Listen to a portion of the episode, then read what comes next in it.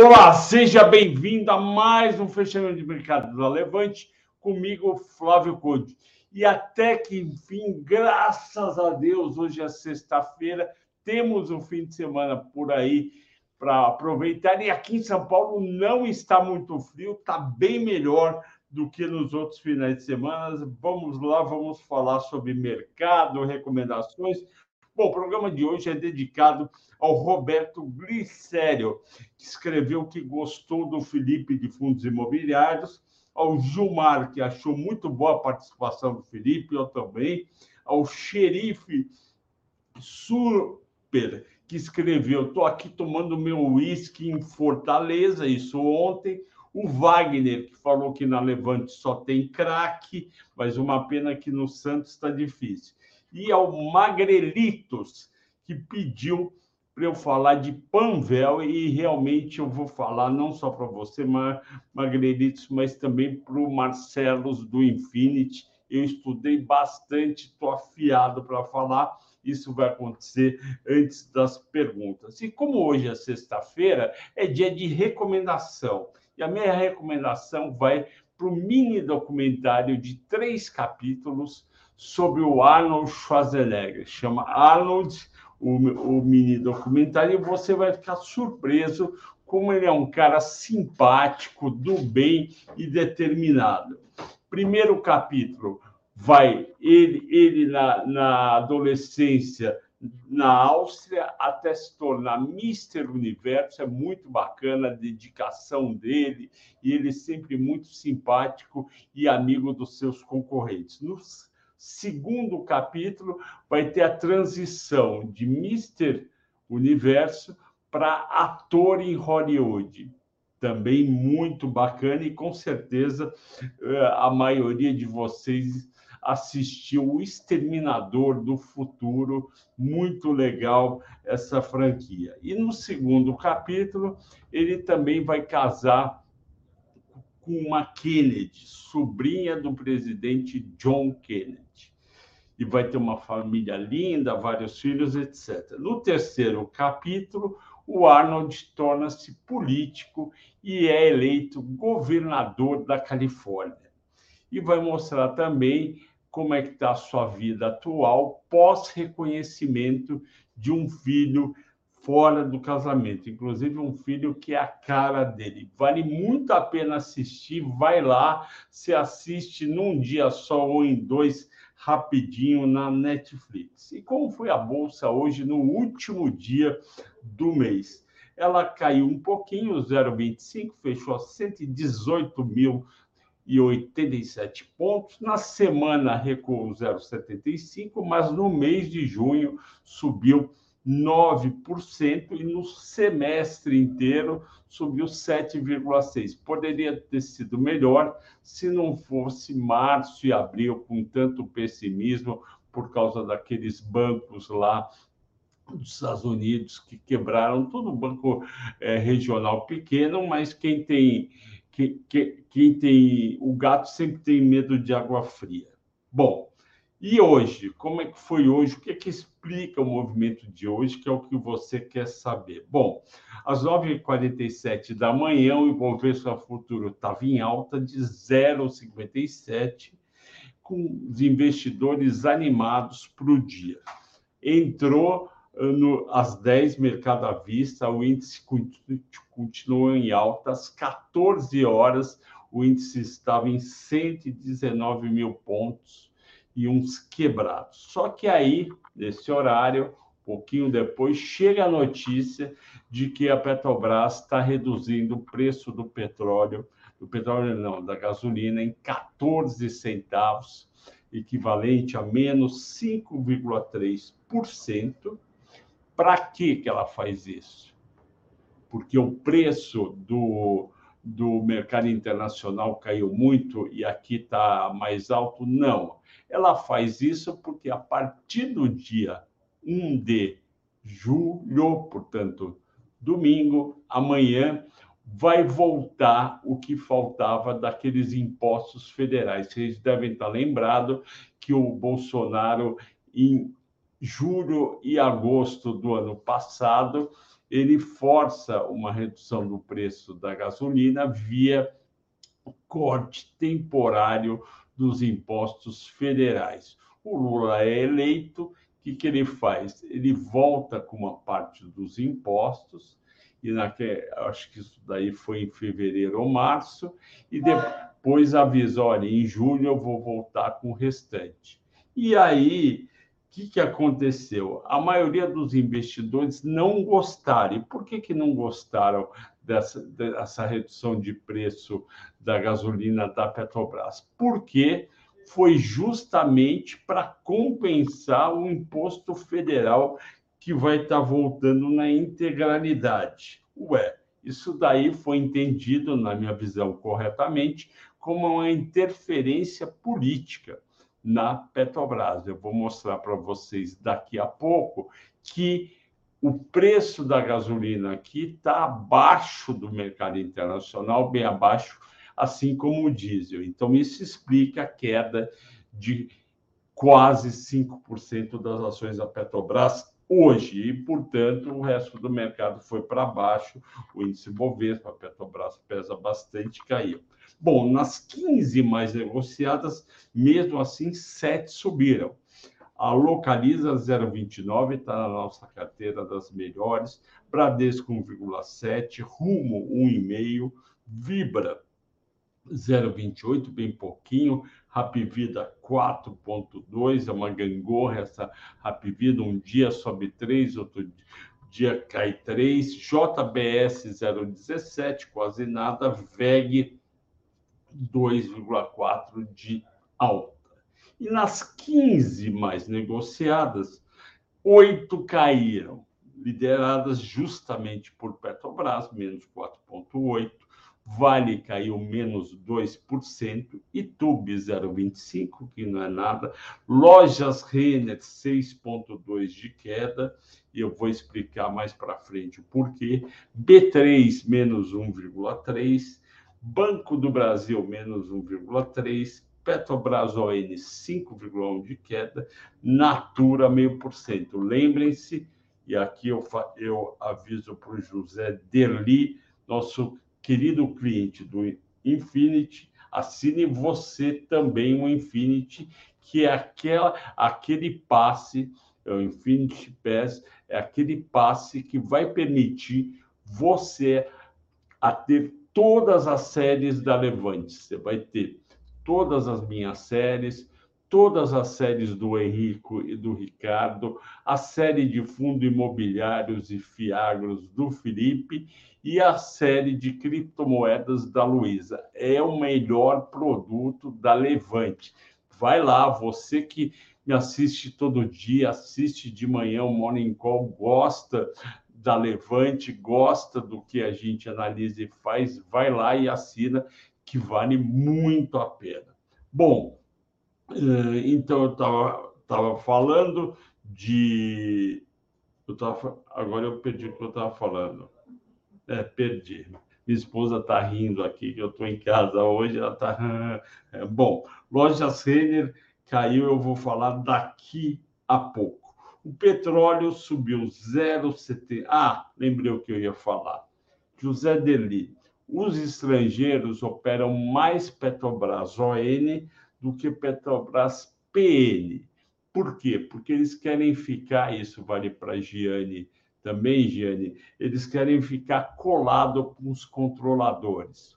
Por quê? Porque eles acreditam corretamente que o controlador não vai fazer nada de ruim para eles. E além disso, no caso de Petrobras, se houver mudança de controle da Petrobras, que é uma coisa muito difícil de ocorrer, é, quem está na Petro 3 vai receber 80% do que recebeu o controlador é, nas suas ONs. Quem está na Petrobras PN vai receber bola, zero.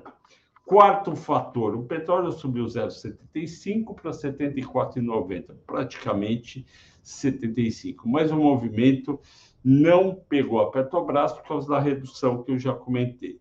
E qual que é o grande problema?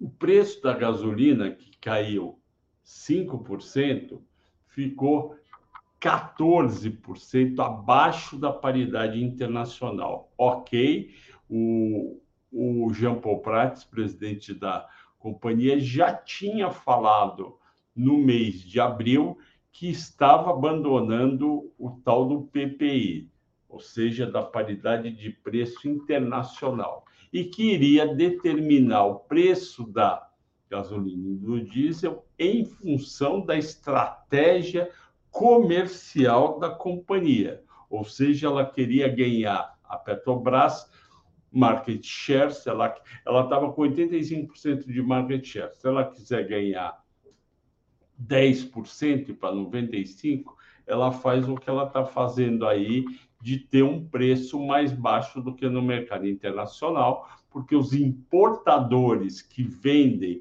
esses 15% não vão trazer gasolina para vender 14% abaixo do preço internacional. Eles não vão pagar uma coisa 14% acima e vender 14% abaixo, que ninguém é louco de, de, de queimar dinheiro. Pois bem, só que não foi isso, não foi a estratégia comercial, mas sim uma ajuda ao governo federal por causa do imposto. Isso daí é interferência política ou governamental federal. O investidor não gostou, caiu na real e vendeu isso. Os mesmos que em maio, com a Goldman Sachs, mandaram todos os investidores, seus investidores comprar, porque a Petrobras estava indo muito bem, paga muitos dividendos, é verdade, mas desconsiderou essa questão e tomou aí na cabeça um mês e meio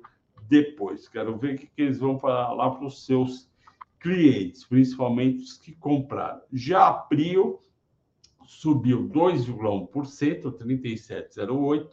Por quê? Porque uma pequena parte dos investidores falaram, sabe uma coisa?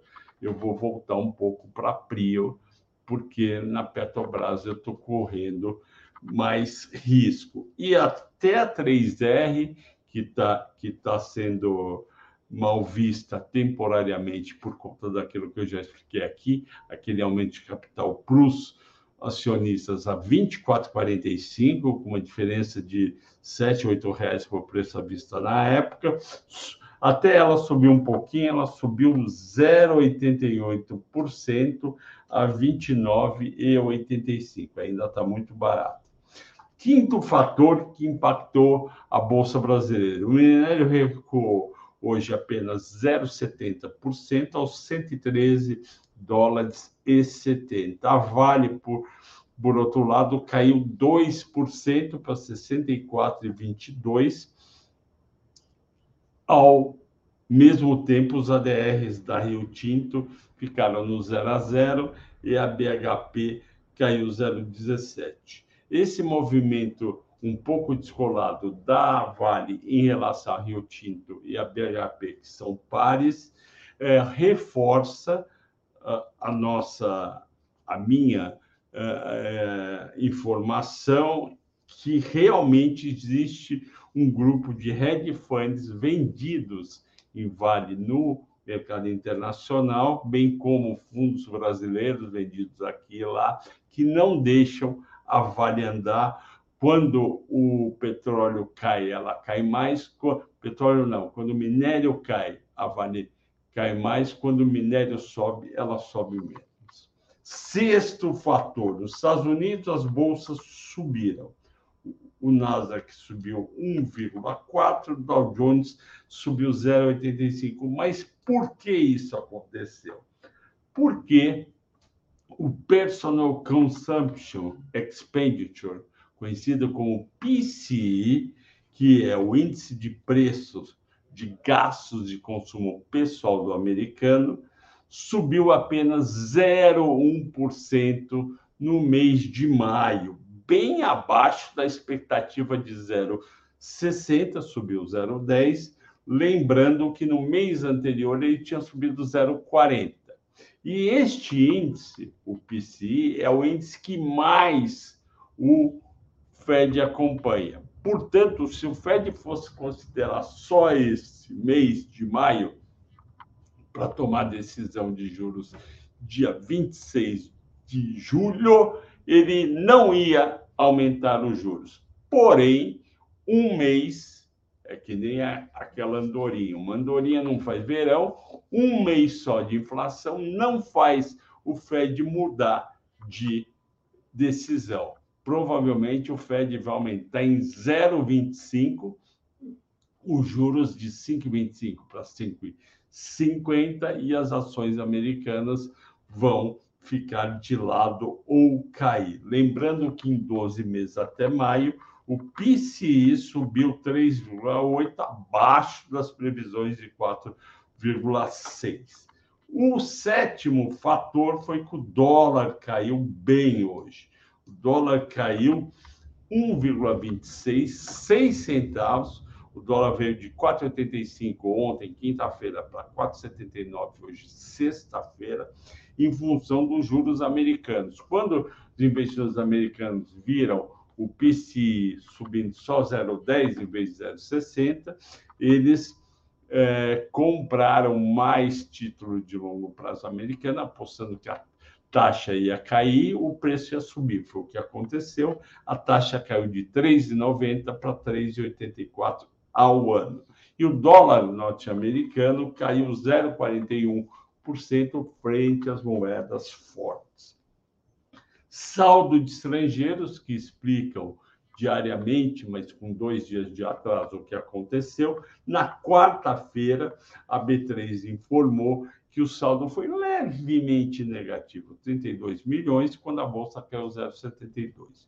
No mês, entretanto, entrou até dia 28 7,7 bilhões de reais e a bolsa, como eu disse, fechou o mês em 9 de alta. No acumulado do ano, entrou 16 bilhões e meio e Bovespa sobe 7,6. Vamos lá agora, Rapvida, destaques de alta subiu 4,2, MRV 3,5, é por causa de juros um pouco mais baixo, Engie 3,3, BRF subiu 3,2, porque o milho caiu um pouco, e a Radiel 3 subiu 3% para 29,60, e eu vou falar de Panvel e Raia Drogasil. Destaques de baixa, lojas Renner, 6,5% foi a maior queda. Eu vou contar para vocês, já falei um pouco ontem, que a nossa analista de varejo, a Carolina Sanches, que é muito boa, ouviu e participou do conference call ontem da Lojas Renner, e a Lojas Renner disse que não foi bem de vendas no segundo trimestre, porque ela não acertou nas coleções de roupas dela. O que, que acontece? A loja Renner, como vocês sabem, é de fast fast fashion. Fast fashion quer dizer consumo rápido de roupa, da moda e também troca rápida de coleção. Essa troca rápida não teve sucesso, eles não venderam o que esperavam. Além disso, a parte de inadimplência da Renner, através dos cartões dela, piorou no segundo trimestre. Eles contaram até que aquela faixa mais em cima na classe B, que não estava atrasando, começou a atrasar um pouco os pagamentos. Daí caiu 6,5. Eu vou contar um segredo para vocês. Eu tenho a expectativa que no na primeira quinzena de agosto, quando vai sair a maior, maior parte dos resultados do varejo, lojas Renner, principalmente CIA, Via e Magalu, os resultados vão decepcionar. Riachuelo também. Eu acho que Arezo, Vivara e Grupo Soma, que é num, num, num, numa camada mais alta da população, vão vender bem e vão ter margens boas.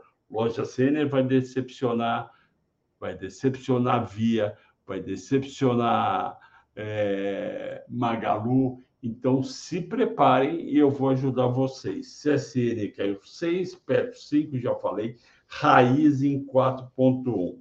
O meu amigo cliente, cliente do o Lázaro, cliente do Infinity, ele perguntou hoje, Raizen, por que caiu 4,1? Foi por causa de Petrobras? Sim, foi por causa de Petrobras. Por quê? O que, que acontece? A Raizen, a Vibra e a Ultrapar Barra Ipiranga, elas têm estoques de combustíveis normalmente para em torno de 10 a 15 dias de vendas. Esse estoque foi comprado num preço X, a Petrobras vai lá, tira 13 centavos do preço. Esses 13 centavos, a partir de amanhã, esse estoque que a Raizen tinha, e também a Vibra e a Ipiranga, vai ser vendido por um preço menor. Isso vai dar prejuízo. Prejuízo pequeno, mas vai dar prejuízo. Então, como a raiz vinha de uma alta de quase 20% em um mês, enquanto as outras, a, a Vibra e a Ultrapar vinha de uma alta mais modesta, em torno de 7%, eles preferiram vender raiz do que vender fibra e Ipiranga. Está explicado para você, meu amigo Lázaro, e para todos todas as duas mil pessoas que nos assistem diariamente. Muito obrigado pela audiência. E eu vou falar agora do, da Panvel para o Marcelo e também para o Magrelitos. Vamos entender o que, que aconteceu com a Panvel. Primeiro, a gente tem que lembrar o que, que é a Panvel para todo mundo, não é verdade? Vamos lá, Pan Vel RI. Panvel é uma rede de distribuição de uh, medicamentos e é uma rede mais concentrada na região sul, já está chegando na região sudeste, já tem aqui a Panvel uh, em São Paulo, mas o forte, o maior forte dela é a região sul e ela também tem produtos de higiene e beleza da DIMED e Laboratório Life. Tem 50 anos de existência e ela tem 500 lojas no Rio Grande do Sul, Santa Catarina, Paraná e São Paulo. Uma, uma vez que você entendeu o que é empresa, a DIMED é uma das principais distribuidoras de medicamentos do Brasil e distribui então, além da Panvel, e a Lifar, que está no segmento de desenvolvimento e fabricação de cosméticos, medicamentos e alimentos.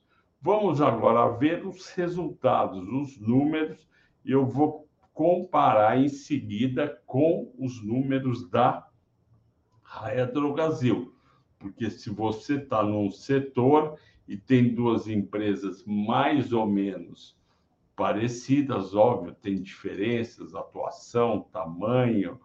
Uma tem a de média, de fara, a outra tem outros produtos. Olha o que, que aconteceu. Vou mandar aqui, meu Deus do céu. Vamos lá. É, receita líquida. Receita líquida da Panvel no primeiro trimestre cresceu bem em relação ao primeiro trimestre do ano passado foi de 275 milhões para 315. Cresceu aí em torno de 13, 14%.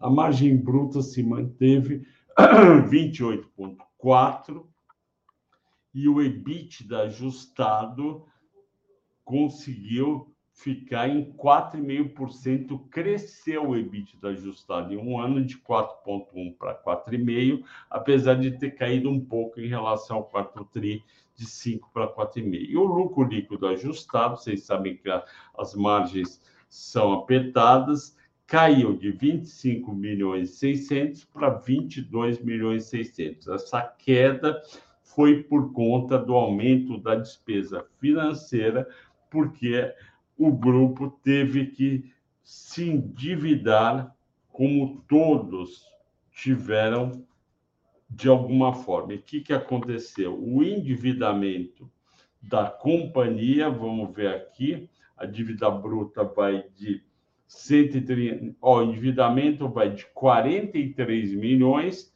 para 161 milhões. É um endividamento super baixo, é 0,8 vezes o EBITDA de 12 meses, mas aumentou. Se aumentou, é, esse endividamento vai ter que pagar despesa financeira e foi isso que aconteceu. Então a gente já entendeu, os resultados foram ok, tiveram um crescimento bom, o lucro caiu um pouquinho, ok. Vamos ver agora a parte dos múltiplos. Os múltiplos dizem muita coisa sobre uma empresa e a gente vai entender agora como estão esses múltiplos. Vamos lá. É, PL 22,9. PL de empresa de varejo é um PL alto. Normalmente acima de 15 tem 22,9. Vamos comparar com a nossa querida Radiele, Raia Drogazil, para ver se a Raia Drogazil está no mesmo nível de PL da Panvel. Se tiver no mesmo nível, quer dizer que Panvel está bem precificado. Mas não, o PL é de 48 vezes na Raia Drogazil, porque a Raia Drogazil é maior que a Panvel. Só que não faz sentido ter o dobro do PL. Está esticado demais o PL da Raia Drogazil e está baixo comparativamente o da Panvel. Vamos ver agora o VBIT. 14,7 vezes na Raia Drogazil, na Panvel 8,1. Está quase a metade, um pouquinho acima. Então, está com múltiplo descontado a Panvel. Então, qual que é a minha conclusão? Que a Panvel está barata. A Raia do Brasil está lá no preço ok, que ela deve ter, mas a Panvel está barata. Como a Panvel é menor do que a Raia do Brasil e tem uma liquidez menor, os investidores vão pagar um pouco menos mas não pode ser a metade. Eu fiz aqui um, um, uma conta de preço justo para, para a Panvel e cheguei em 18 reais. Ela fechou hoje a 12,78. Então você tem eh, para o Marcelos e para o Margarinitos que me perguntaram e para vocês, eh, eu acho que vale a pena ter Panvel na carteira, visando esse potencial aumento que ela deve ter até 18 reais. Ela paga pouco dividendo, dá 1,4%, mas esse potencial deve ser reconhecido no médio prazo. Eu acho que até dezembro de 2024 pode chegar em 18 reais. Então tem 46% para subir em 18 meses, ok? Então, está aí feita a análise da Panvelto. Estava devendo para o Marcelos e agora para o Magrelitos. E também fiz análise da nossa Raizen, pedida pelo Lázaro. Pessoal, 30 minutos, 29, 34 eu faço na sexta-feira sempre meia hora, porque é sexta-feira. Agradeço muito a todos pela audiência, pela paciência. Bom fim de semana, aproveitem e até segunda nesse horário. Tudo de bom.